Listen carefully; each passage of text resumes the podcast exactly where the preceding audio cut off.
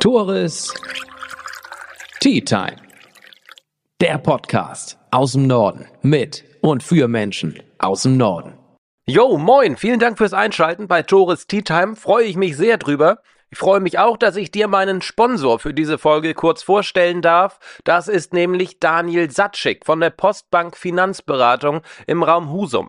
Der Finanzfachmann ist dein Ansprechpartner für das schnelle Geld. Heißt, wenn du einen Privatkredit benötigst oder eine Immobilie kaufen möchtest und gar nicht so viel Eigenkapital hast, dann kann Daniel Satschik wahrscheinlich helfen.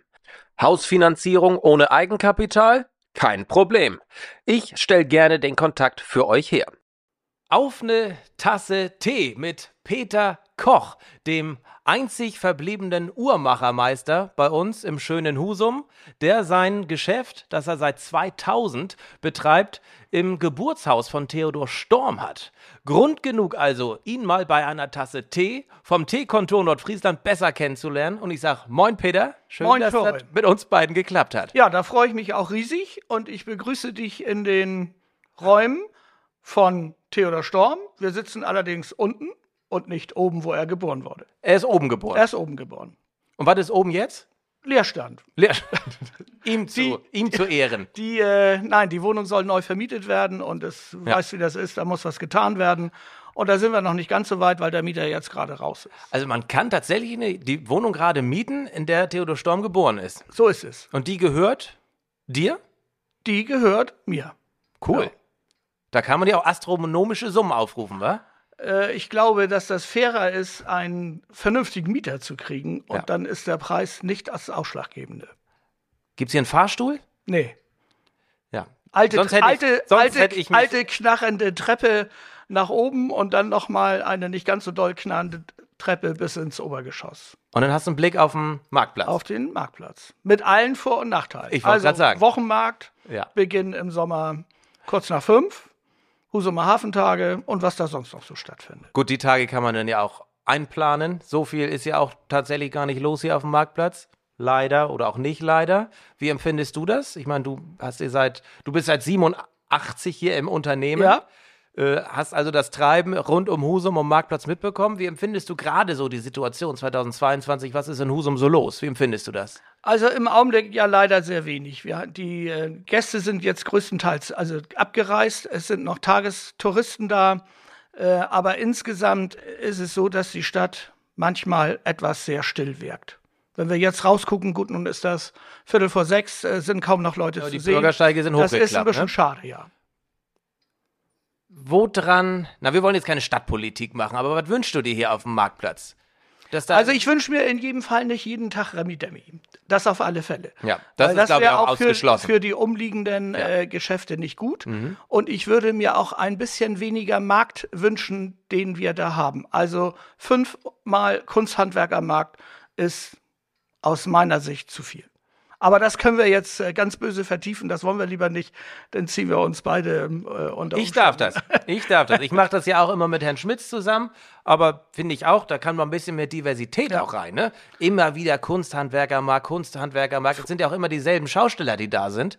Und ich weiß Genau, nicht, früher hatten wir Abwechslung, da haben das mal Vereine gemacht. Ja. Ich weiß nicht, ob du es gelesen hast. Flensburg versucht ja jetzt wieder etwas mit zusammen mit Vereinen äh, zu machen, um dort die Innenstadt ähm, äh, attraktiver zu gestalten. Ich glaube, die längste Tafel ist da jetzt angedacht. Kann man nur hoffen, dass sie gutes Wetter haben.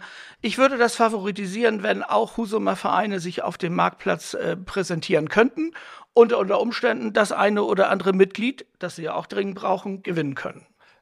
Nächstes Thema, Ehrenamt und so weiter. Ne? Du, du bist ja auch in einem Verein. Was stellst du dir vor? Was könnte hier auf dem Marktplatz mal passieren? Außer ein Kunsthandwerkermarkt? Also wir haben ja früher mal äh, dieses Beachvolleyball-Turnier gehabt, das fand ich super. Also die größte Sandkiste in der Innenstadt. Stimmt. Das ist Jahre her. Ja, das ja, ist aber wirklich das- ewig her. aber da war mal das, was, das ja. war, war ganz faszinierend. Okay. Wir haben äh, früher auch mal gehabt diesen sogenannten Bürgerflohmarkt. Ich weiß nicht, ob Flohmärkte noch in sind. Ja, Scheinbar doch, sind weil sie. Die die, Straßenflohmärkte ja. jetzt kommen. Ja. Ähm, und ganz früher im Rahmen dieser sogenannten Husumer Woche, da war ich ja noch Kind und habe da mit äh, alten Weckern draußen gestanden, ähm, da hat man ja auch diesen Flohmarkt gemacht, dass Geschäfte was draußen vor die Tür gestellt haben. Also von der Deko über äh, Sachen, die man gerne loswerden wollte und und und. Das wäre schön.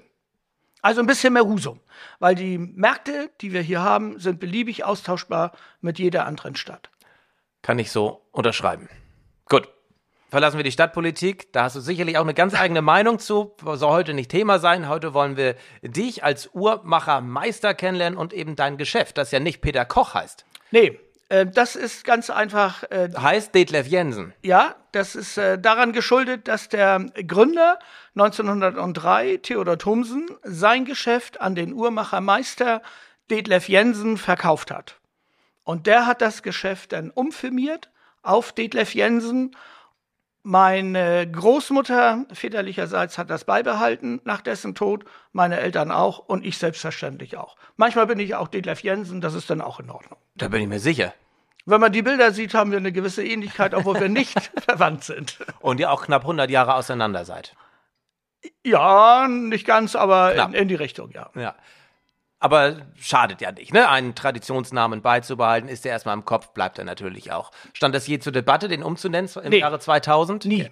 Nie. Nicht, ich meine, dein nicht. Vater hieß ja auch Peter Koch. Ja, mein, cool. mein Vater ist ziemlich einfallslos von meiner Familie. Der ist tatsächlich auch Peter Koch mit zwei äh, äh, zusätzlichen Namen.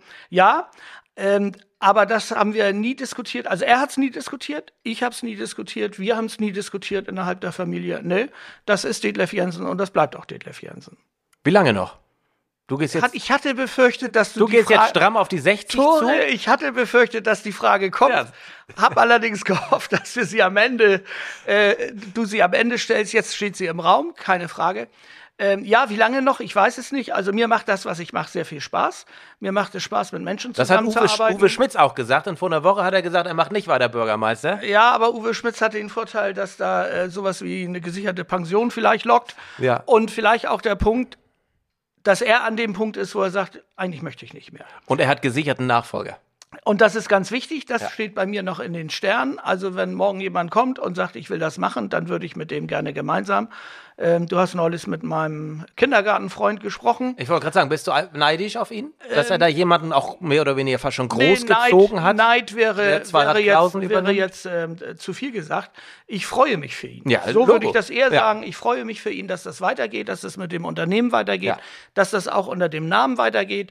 Äh, das sind schon Sachen, die einen mit Freude erfüllen. Aber nichtsdestotrotz machen meine Kinder einen guten Job. Das heißt, der eine ist noch in der Ausbildung, der andere ist fast fertig.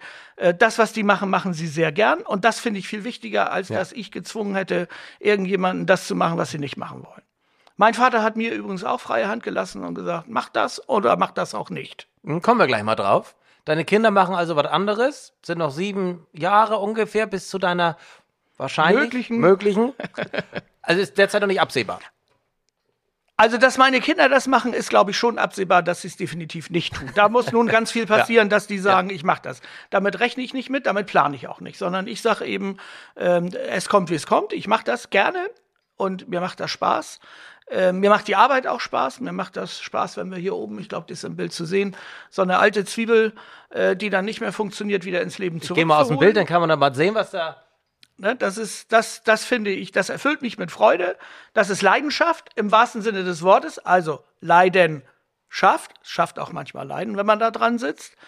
Und ansonsten muss man mal gucken, ob wir als Einzelhandelsgeschäft in Husum in der Lage, mit dem Sortiment in fünf Jahren überhaupt noch eine Chance haben, überleben zu können. Das stellst du in Frage? Ja, ich stelle das deswegen in Frage, weil im Augenblick so viele Faktoren äh, eine Rolle spielen, die wir nicht beeinflussen können. Also, ich sag mal, Klimakrise. Ähm, Was hat Klimakrise mit deinem Fachgeschäft zu na, tun? Klimakrise bedeutet ja auch, dass die Leute in meinem Bereich über Nachhaltigkeit nachdenken. Ja. Na, das heißt also, ist es sinnvoll, sich ähm, eine, eine Digitaluhr zu kaufen, die du jeden Abend auflädst oder alle 14 Tage auflädst? Oder macht es nicht vielleicht Sinn, eine Uhr zu kaufen, wo du selber den Antrieb erzeugst? Eine mechanische Uhr, die du dann bei entsprechender Wartung in die nächste Generation noch weitergeben kannst. Das heißt also, dieser Teil Nachhaltigkeit ist sicherlich ein Problem. Mhm. Nehmen wir einen Schmuckbereich, Perlen zum Beispiel. Perlen werden im Meer gezüchtet. Das kann nur funktionieren, wenn das Meer sauber ist, sonst klappt das nicht. Oder du hast hohe Ernteausfälle oder du hast nicht Perlen in der Qualität, wie der Verbraucher sie haben will. Das heißt also, Klima, Umwelt spielt auch Ja. für mich eine Rolle. Energiekrise, wir haben hier volle Beleuchtung. Braucht Gerade- ihr ja auch, ne? Gerade einen Zettel gekriegt von den Stadtwerken, wo drauf steht, was wir zukünftig bezahlen dürfen. Ja, wir brauchen Licht. Unsere Wie hoch ist der Ware prozentuale Anstieg? äh, zweieinhalbfache mit dem, was ich gerade eben gelesen habe. Aber Gott sei Dank, wir haben alles auf LED umgestellt, mehr kannst Ja. du nicht machen. Aber wir brauchen Licht, damit unsere Ware wirkt. Die Ware wirkt Ja, dadurch, ja. dass sie angestrahlt wird. Wir gehen oftmals auch nach draußen, dass man gucken kann, wie wirkt denn das unter dem Tageslicht. Das heißt also, Energie ist, ist bei uns auch ein Thema. Dann haben wir Corona, ja, nein, wie viel? Ähm, Kommt das begleitet, bleibt- begleitet ja. uns noch und last but not least äh, taucht jetzt plötzlich auf, dass die Leute sich in Konsu Konsumzurückhaltung üben. Das heißt also, das betrifft ja nicht nur mich, sondern es betrifft ja dann die ganze Stadt und nicht nur die ganze Stadt, sondern, sondern alle Bereiche. Bisher war der Konsum ja immer doch sehr stabil mit unterschiedlichen Faktoren äh, im Netz oder, oder eben äh, vor Ort. Da muss man gucken, wie sich das entwickelt. Gerade gelesen, 10% Inflationsrate im September allein. Konsum wird natürlich weniger, auch weil man gar nicht weiß, wie wird der Winter, wie wird nächstes Ja. Jahr. Letztendlich leiden da wieder die Händler Ja, drunter. Wir haben ja schon eine, eine Durchstrecke hinter uns und jetzt kommt Du sprichst von Corona? Von Corona das nächste Abertore. Auf der anderen Seite, wenn wir jetzt in der Geschichte meines Unternehmens zurückgehen. 1924 hat Detlef Jensen das Geschäft übernommen. Das war kurz vor der Weltwirtschaftskrise. Da waren die Probleme bestimmt nicht kleiner als heute. Äh, Meine Großmutter hat das Geschäft 1946 geführt, nachdem ihr Mann von heute auf morgen verstarb. Und hat den Theodor Thomsen als Mitte 70-Jährigen an Bord geholt, damit sie jemanden hat, der den Meistertitel opfert und sie die Werkstatt aufrechterhalten konnte. Ich sag mal mit Sicherheit auch kein kleines Problem. Mein Vater kam 48 aus Kriegsgefangenschaft, russischer Kriegsgefangenschaft, ermüdet, krank, ermattet, mit ähm, 27 dann gestartet in ein neues Berufsleben. Der hat es auch nicht einfach gehabt. So hat im Prinzip jede Generation ihren Rucksack zu tragen. Und ich hoffe, dass wir das schaffen, uns den Herausforderungen zu stellen und einfach am Markt bleiben. Das finde ich ein schönes Mindset, wie es neudeutsch heißt, ne? Diese auch mal zu vergleichen, ganz rational zu vergleichen, damals, heute, in was für einer Situation wir uns trotzdem immer noch befinden, in was für einer guten Situation. Sehr komfortabel, ja. Absolut. Du hast jetzt nicht explizit Onlinehandel hervorgehoben in dieser, in dieser, in dieser Aufzählung gerade, was Herausforderungen sind. Mit Absicht oder Äh, na, das- vergessen oder fällt das gar nicht auf? Dass, Ähm, vergessen, wenn denn nur, nur unbewusst. Nein, natürlich ist, ist der Onlinehandel da. Das sehen wir ja täglich. Wenn der ist ja Leute- nicht jetzt seit gestern da, ne? Nein, Aber genau. De deswegen fällt er mir so spontan nicht, nicht Ja, ein, weil ja. er ja schon seit 10 plus 6 Jahren da ist. Ja. Ähm, und auch da stellen wir ja Gott sei Dank fest, dass die Bäume dort nicht in den Himmel wachsen, sondern die ja auch nur in Anführungsstrichen mit Wasser kochen. Und äh, viele Kunden stellen ja auch fest, dass das, was sie da gekauft haben und gesehen haben, nicht dem entspricht, wie sie sich das vorstellen. Das heißt also, wenn du eine Uhr haben willst, musst du die Uhr im Prinzip bei dir am Handgelenk sehen. Die kann noch so toll in der Abbildung sehen. Und wenn du einen Antragsring für deine Freundin kaufen willst, dann finde ich das schon schade, wenn man das übers Netz macht äh, und du den nicht vorher ausprobiert hast. Das heißt also, dieses subjektive Empfinden, ein ganz tolles Stück zu kaufen, das ist doch eigentlich mit der Beratung, die dazugehört hat und dem Service, der dann auch in Kraft tritt, wenn irgendwas zu ändern ist, äh, das hat man einfach nur vor Ort. Gewisse Sachen kann man nicht im Netz kaufen und da gehören aus meiner Sicht Uhren und Schmuck dazu. Absolut, kann ich nur unterstreichen. Ich hoffe, es bleibt auch bei. Dann ein Punkt. Als ich vor ein paar Wochen hier reinkam und wir das erste Mal gesprochen haben, hatte ich vergessen, meine Smartwatch abzunehmen. Hast mich erwischt direkt damit. Heute habe ich keine. Um, was habe ich hier eigentlich um? Ja, da hast du eine Junkers-Uhr um. Ich bin stolz auf dich, Tore, Danke. äh, dass du Lag mir das nicht angetan hast, auf eine Smartwatch zu gucken. Lag mal unterm Weihnachtsbaum, also wurde auch hier vor Ort bei dir. Was zeichnet so eine Uhr aus, bevor ich auf das Thema Smartwatch komme? Was zeichnet eigentlich so eine Uhr Also du hast, oder beziehungsweise die, die sich die geschenkt, dir, die die geschenkt haben, haben sich ja was dabei gedacht. Die haben sich gesagt, was ist das äh, für ein Tore? Was passt zu ihm? Auf welche Farbkombination steht er? Äh, was macht er an Design? Und das ist alles in diese Uhr hineingepackt und offensichtlich, weil du sie mir nicht um die Ohren gehauen hast, hat das Geschenk gefruchtet und war ein gutes Geschenk und du hast, trägst sie immer noch. Ja. Das heißt also, die verschiedenen Faktoren ähm, derjenigen, die dich beschenkt haben, führten dazu, dass du mit der Uhr zufrieden bist, weil sonst würde die in deiner Schublade liegen und du würdest sie nicht tragen. Tatsächlich trage ich solche Uhren oder generell mechanische Uhren, heißt, sagt man Nee, das? in dem Fall ist es eine Batterieuhr, aber es gibt ja da auch den Teil mechanische Uhren, das können wir vielleicht nochmal. Okay, für den Laien, ich trage eine nicht-Smartwatch zu besonderen Anlässen. Die Smartwatch trage ich tatsächlich im Alltag so, weil ne, die Anrufe darüber eingehen und hier und so weiter. Das ist was für mich, wenn, wenn ich ein besonderes Ereignis habe oder abends irgendwo ausgehe, essen gehe, was auch immer. Da trage ich die, weil die schön ist, weil das irgendwie ein Statussymbol auch ist. Also es ehrt mich ja zunächst mal, dass du sagst, wir haben hier einen besonderen Anlass und deswegen nimmst du die Uhr um. Also es wäre auch schön blöd, Danke. hätte ich jetzt hier eine Smartwatch. Ähm, ja, aber trotzdem. Ich muss ja. fairerweise sagen, Tore, dass die Smartwatch schon eine Berechtigung hat. Das wäre jetzt äh, völlig falsch zu sagen, äh, Smartwatch ist alles Quatsch. Nein, es gibt Leute, die sind darauf angewiesen aus gesundheitlichen Gründen. Das heißt also, da piept vielleicht der Okay. Blutdruck Ja, ab einem ja. gewissen Ton. Ich hatte neulich einen, einen Kunden, der brachte mir seine mechanische Uhr zur Wartung und trug dann auch eine Smartwatch. Und da kam im Gespräch raus, dass die Smartwatch ihm das Leben gerettet hatte, weil die irgendeine so Notfalltaste hat, die er dann gedrückt hat, als er merkte, dass ähm, das Bewusstsein abhanden kam. Das heißt also, dafür gibt es äh, Begründung. Ja. Es gibt auch, wenn du die als Sportuhr einsetzt, dass du guckst, wie dein Puls ist, der Blutdruck ist, welche Strecke du gelaufen hast oder, oder, oder. Auf der einen Seite. Aber auf der anderen Seite engt sich das auch ein. Willst du wirklich wissen, wie ständig der Blutdruck ist? Willst du wirklich wissen, ob du nun deine 5, 7, 10.000 Schritte gemacht hast oder oben drüber? Ich weiß es nicht. Und ähm, wenn wir uns zurückerinnern vor 30 Jahren, das fällt dir schwer. Da gab das, oder 40 Jahren, die Digitaluhr. Da wollte jeder eine Digitaluhr haben. Und die ersten waren ja noch die, du musstest einen Knopf drücken, bevor überhaupt die Zeit angezeigt wurde, über Flüssigkeitskristallanzeige. Und irgendwo hat sich das normalisiert und man ist wieder bei der normalen Uhr gelandet. Und ich glaube auch, dass wir heute tatsächlich zweigeteilt fahren, so wie du das sagst. Zu dem besonderen Anlass nehme ich meine, meine richtige Uhr und im Alltag äh, bespiele ich die Smartwatch. Und zu ganz, ganz, ganz besonderen Anlässen Opas alte Taschenuhr. Aber ich habe gesehen, die gibt's auch bei dir zu kaufen. Die gibt's auch Hat die jetzt noch. auch so ein Remake quasi? Kommt die jetzt auch wieder? Wird die jetzt auch wieder populär? Also die Taschenuhr ist ja nie wirklich ganz weg gewesen, sondern ähm, die Stückzahlen sind einfach relativ gering. Ähm, jeder hat sie mit im Programm, aber es sind keine riesigen Stückzahlen, die du an Taschenuhren verkaufst. Und es kommt eins hinzu. Ähm, wir sprachen vorhin über die Problematik äh, der Beschaffungsmärkte und, und, und. Ähm, es wird immer schwieriger, Gehäuselieferanten zu finden, die in der Lage sind, eine Taschenuhr zu bauen. Also ich kann dir einen Katalog zeigen, an deren Stelle, wo früher die Taschenuhren waren, ist eine Schwarz-Weiß-Kopie mit den Modellen, die zurzeit alle nicht lieferbar sind. Das nützt weder dir noch mir. Da müssen wir mal gucken, in welche Richtung das geht. Kannst du sowas nicht bauen?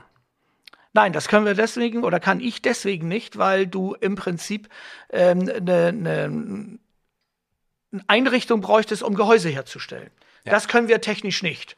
Also ich sag mal, wenn Wiedemann äh, sagen würde, wir fräsen dir ein Gehäuse, dann geht das ja vielleicht noch, aber es wäre nicht darstellbar. Ich habe dich als Uhrmachermeister, als den einzig verbliebenen Uhrmachermeister Husums vorgestellt. Was kann denn ein Uhrmachermeister? Beziehungsweise was macht er? Also ein, ein Uhrmachermeister macht vom Batteriewechsel bis zur Anfertigung in gewissen Bereichen an der Uhr alles. Ist das anspruchsvoll, einen Batteriewechsel zu machen? Ja, Okay. durchaus. Ja. Also Klingt so. Wenn man Als es Laie hört, es hört sich einfach an. Neue Deckel- Batterie reinstecken. Deckel auf, großen Finger rein, das Ding da reinfühlen. Ja. Ich habe hier äh, Werkzeuge, das ist zum Beispiel ist ein Gehäuseöffner, mit dem man eine, eine Sieht aus wie ein Ta Sieht Schweizer aus wie- Taschenmesser. Sieht aus wie ein Taschenmesser, ist auch ein Schweizer Hersteller, ganz genau, mit dem man dann ähm, einen Sprenggehäuseboden öffnet. Es gibt verschraubte Gehäuseboden in verschiedener Art und Weise. Das muss man wissen. Es gibt verschiedene Dichtungen. Da muss man beachten, dass man das Gehäuse wieder richtig zupresst. Also ähm, ein Batteriewechsel, so einfach wie sich das anhört, ist eine anspruchsvolle Tätigkeit, wenn man es dann ernst meint und für den Kunden auch vernünftig ausführt. Das fängt bei der Batterie an. Da kannst du welche nehmen, die laufen schon aus, während die Uhr noch läuft. und zerstören dein Werk. Und es gibt welche, da sind die Separatorendichtungen besser. Äh, die zeichnen sich auch durch äh, kontinuierliche Laufleistung und Spannungsabgabe aus. Ja, das ist ein anspruchsvolles Thema. Da bin ich mir sicher. Du hast mir im Vorwege ein bisschen was gezeigt, auch was hinten passiert. Hinten passi passierte die Magie letztendlich. Was das für eine Komplexität ist. Du hast hier auch noch ein, eine wie nennt sich das? Das ist eine Lupe. Eine Lupe. Da habe ich gerade eben den tollen Vergleich gemacht. Vielleicht darf ich dir das noch einmal zeigen, Ja. weil man macht das so oft, dass das fast automatisch geht. Unten reinklemmen, oben reinklemmen, sitzt und dann kann ich kleine Gegenstände ganz groß sehen. Und das musst du auch. Also nicht, weil du nicht mehr so gut gucken kannst, sondern weil Sondern damit du, nah, damit du nah am Objekt bist und genau siehst, was du machst. und das ist Also ich will dir ein ja. Beispiel Ja. ähm, erzählen. Neulich kam ein Kunde, hat sich bei mir eine Uhr gekauft, die dann den übernächsten Tag nicht funktionierte. Worst case. Für dich. Ähm, ja. Für ihn auch, aber für dich Für- un ähm, noch Für- unangenehmer für, einfach. Für mich äh, fast der totale Untergang. ähm, ich konnte es deswegen lösen, weil ich Uhrmacher bin. Das heißt, Gehäuse aufschrauben, nachgucken, was los war und was war passiert. Es hatte sich eine Schraube gelöst. Diese Schraube hatte sich im Räderwerk verkeilt. Ja. Das Räderwerk konnte nicht funktionieren. Der Schaden war nach einer Stunde wieder behoben. Alles gut. Wenn du kein Uhrmacher bist und das Problem hast, gibt's nur eins, einschicken an den Service zurzeit zwölf Wochen. Herzlichen Glückwunsch.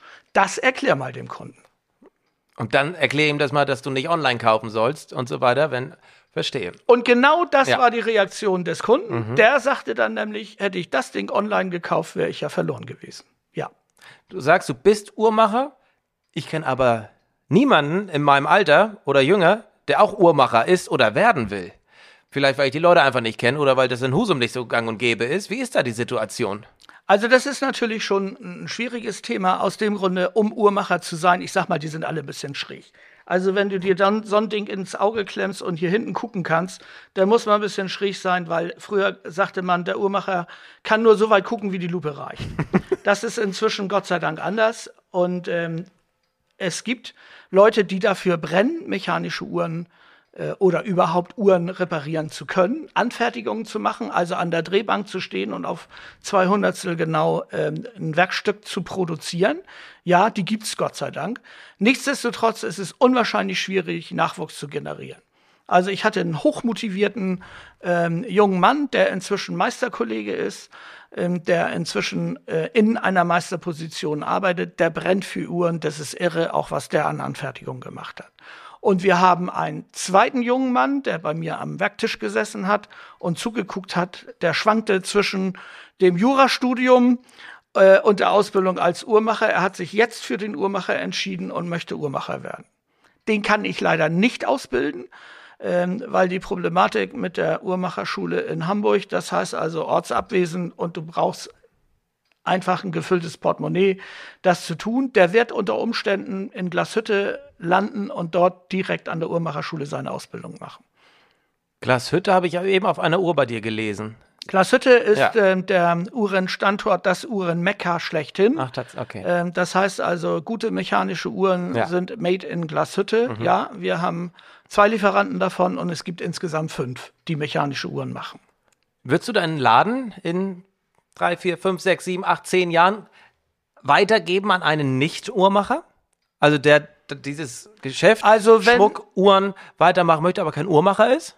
Wenn der Uhrmacher ein entsprechendes, also der, das ist ja dann nicht der Uhrmacher, sondern Ja. derjenige, der das Ja. Geschäft betreiben möchte, ein entsprechendes Netzwerk hat, das heißt also, dass er einen Uhrmacher verfügbar hat.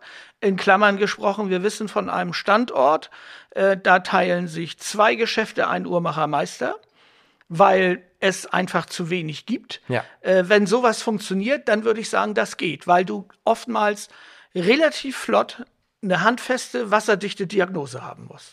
Okay. Das heißt also, wenn du deine Uhr auf den Tisch legst, willst du ja nicht vier Wochen warten, ehe ich dir sagen kann, was los ist, sondern am liebsten sofort. Natürlich, deshalb nicht geht- ja. zum nächsten oder übernächsten Ja, ja. Tag. Wenn ich mir deine Auslage angucke, warum, warum, warum gibt es eigentlich keine Rolex bei dir?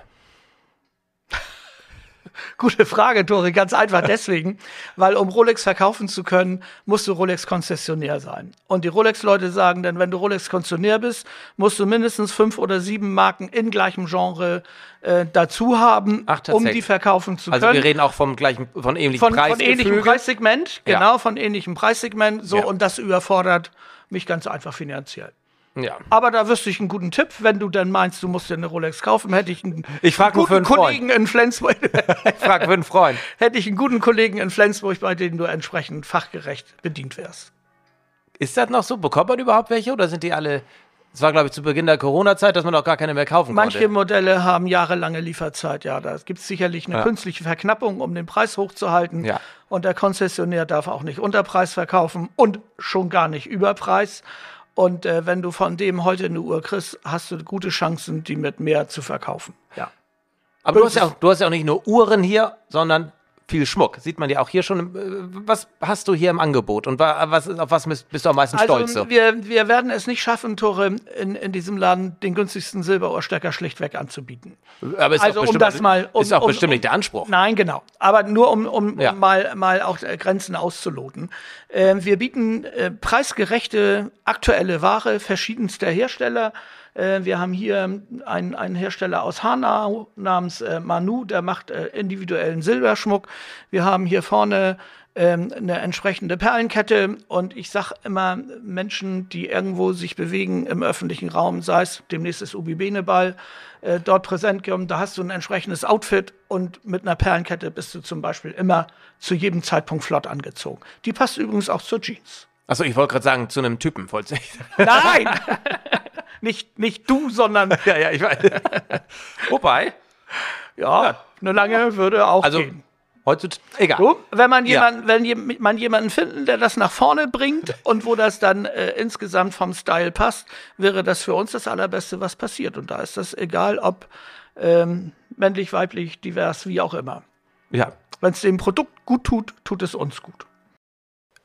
du bist ja schon in dritter Generation letztendlich hier und auch ich kaufe hier in dritter Generation schon ein. Ist das was Außergewöhnliches oder hast du viele Kunden so, die in, die in x-ter Generation schon bei dir einkaufen? Also vom Prinzip her ist das sicherlich was Außergewöhnliches. Aber für unser Metier ist das, ich will jetzt nicht sagen normal, das wäre falsch, aber es, es ist schon so. Ja. Ähm, und wenn ich das so sagen darf, meine Frau habe ich ja auch aus der dritten Generation einer Familie äh, kennengelernt und, und geheiratet. Das heißt also, wir haben sehr viele Menschen, die wir über lange Jahre ähm, begleiten dürfen. Ja. Und wann, wenn dann jemand kommt, wo ich den Eltern schon Trauringe verkaufen durfte beispielsweise und die nächste Generation dann wieder Trauringe bei mir kauft, dann finde ich das faszinierend. Apropos Trauringe. Hat Jule dir Bescheid gesagt, dass wir aus diesen äh, Bechern trinken sollen? Trauringe? Soll das irgendwie was, Tore, ein kleiner Wink sein? Ich bin ja schon auf die eine Frage rei reingefallen. Du wirst von mir diesbezüglich nichts hören, das fällt unter C Geschäftsgeheimnis. Guter Versuch, hat nicht geklappt. Aber Trauringe ist ein Thema. Trauringe ist ein Thema, äh, aus dem Grunde, weil das eine sehr individuelle und persönliche Geschichte ist. Ja. Wir haben neulich von Freunden eine Hochzeitskarte gekriegt, wo die sich explizit nochmal dafür bedankt haben, dass sie außerhalb der Geschäftszeiten kommen durften. Also Bis wir haben, 17 Uhr habt ihr Wir haben nur bis werktags? 17 Uhr, weil ich das Portfolio anders nicht geregelt kriegt Ja. im Augenblick. Nichtsdestotrotz sind meine Frau und ich jederzeit gerne bereit, außerhalb der Öffnungszeiten tätig zu werden. Ich habe sogar mal eine Trauringberatung gehabt, morgens vorm Frühstück, weil die anders nicht konnten. Ja, bitte, dann fahre ich da eben hin und bin vorm Frühstück. Aber gekämmt und gewaschen da. Und so eine soll denn ja auch, also eine Beratung Trauring. Ich meine, die hat man hoffentlich nur einmal sowieso. Und dann soll das natürlich auch was Besonderes Das soll sein. was Besonderes sein Ja. und es soll kein Zeitdruck da sein und da kann man äh, gerne unsere Dienstleistungen außerhalb der normalen Öffnungszeiten nutzen. Das ist wie in anderen oder bei anderen Themen überhaupt gar keine Frage. Gerne. Könnt ihr das denn hier auch direkt vor Ort äh, gravieren? Ja, wir können das gravieren. Okay. Ähm, wobei es inzwischen so ist, das bieten wir unseren Kunden an. Also, wenn du das Beispiel Jule sagst, darf ich das jetzt so im öffentlichen Raum aufnehmen. Darfst du? Ähm, du unterschreibst mit deinem Namen, sie unterschreibt mit ihrem Namen, nicht Schönschrift, sondern so wie die Schrift kommt. Und das wird entsprechend überkreuzt. Das heißt also, ihr Name in dein Ring und umgekehrt eingraviert. Dann ist immer irgendetwas von Jule bei dir dabei. Nämlich die eigenhändige Unterschrift. Das können wir nicht machen, weil wir keinen Leser haben. Aber im Rahmen der Trauringbestellung ist das überhaupt keine Frage. Und individueller kannst du keinen Trauring gestalten. Das glaube ich gerne. Wie viele Trauringe gehen hier so über die Woche, in der Woche über die Theke? Das kommt drauf an, welche Woche das ist. Ja, ne? Also, Also diese- wahrscheinlich. Und wenn man diese- so auf, ja. Diese Woche war das noch nicht so viel und dann gibt es Wochen, wo es sich bald. Das heißt also, ähm, Mai ist ja nach wie vor ein relativ guter Monat und dann sind die Leute auch entsprechend ähm, früh am Werk. Wenn es sein muss, kriegen wir das innerhalb von fünf Tagen. hin. Wenn die Luft brennt, schaffen wir das. Du sagst wir, erzähl mal von deinem Team. Wie Also- groß seid ihr?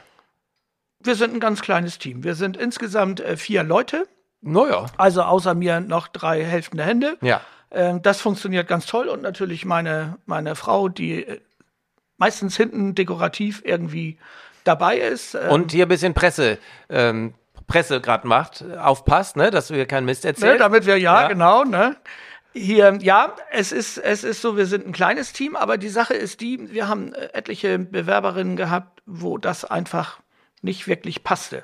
Und ich möchte dir auch jemanden an die Hand geben, wenn du hier reinkommst, wo ich ein gutes Gefühl habe, dass derjenige dich berät. Und das habe ich im Augenblick. Äh, zwei davon sind wirklich ganz, ganz lange da und ähm, unsere Heidi, wenn ich das so sagen darf, sogar länger als ich. Tatsächlich. Tatsächlich. 86 angefangen Ein mit Jahr der. Ausbildung ähm, bei meinen Eltern, ja. Wahnsinn. Und noch da. Cool. Ja, Das heißt es ja auch schon, und das ist ja auch eine Wertschätzung auch dir gegenüber, natürlich auch ihr gegenüber, aber das muss, das scheint dann ja auch zu harmonieren. Das scheint zu harmonieren und auch ähm, unsere Frau Hase ist lang, langjährigst dabei. Ja. ja, bin ich auch sehr froh drüber und freue mich jeden Tag, wenn ich die sehe. Alle drei. Du sagtest, Uhrmacher, viele sind eigentlich so verrückte Vögel.